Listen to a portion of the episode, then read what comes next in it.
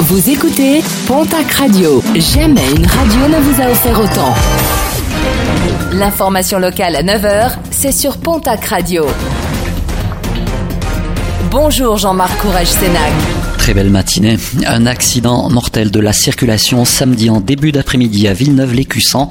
Une conductrice âgée d'une soixantaine d'années a perdu le contrôle de son véhicule pour des raisons que l'enquête devra déterminer. Son véhicule a fini sa course dans le canal de la Gimone. L'habitacle totalement immergé. Les secours n'ont pu que constater la mort par noyade de la conductrice. Une enquête a été ouverte.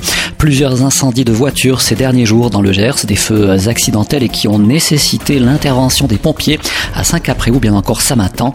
À Lectour, les soldats du feu sont intervenus pour circonscrire un incendie démarré d'une cuisine en raison d'un problème électrique.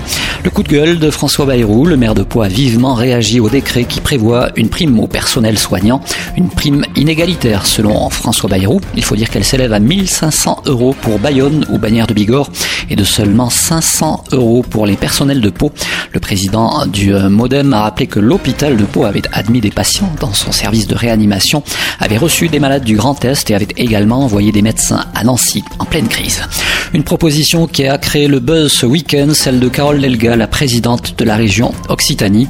Interrogée par nos confrères de France 2 sur les perspectives de relance du secteur du tourisme, Carole Delga a émis le souhait que les péages autoroutiers soient gratuits cet été et cela afin de faciliter les départs en vacances.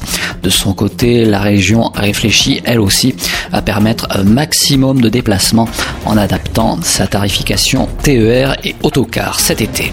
Nouvelle annulation, les organisateurs du Grand Raid des Pyrénées ont annoncé hier sur les réseaux sociaux l'annulation de l'édition 2020 de l'épreuve. Elle devait normalement se dérouler du 20 au 23 août prochain.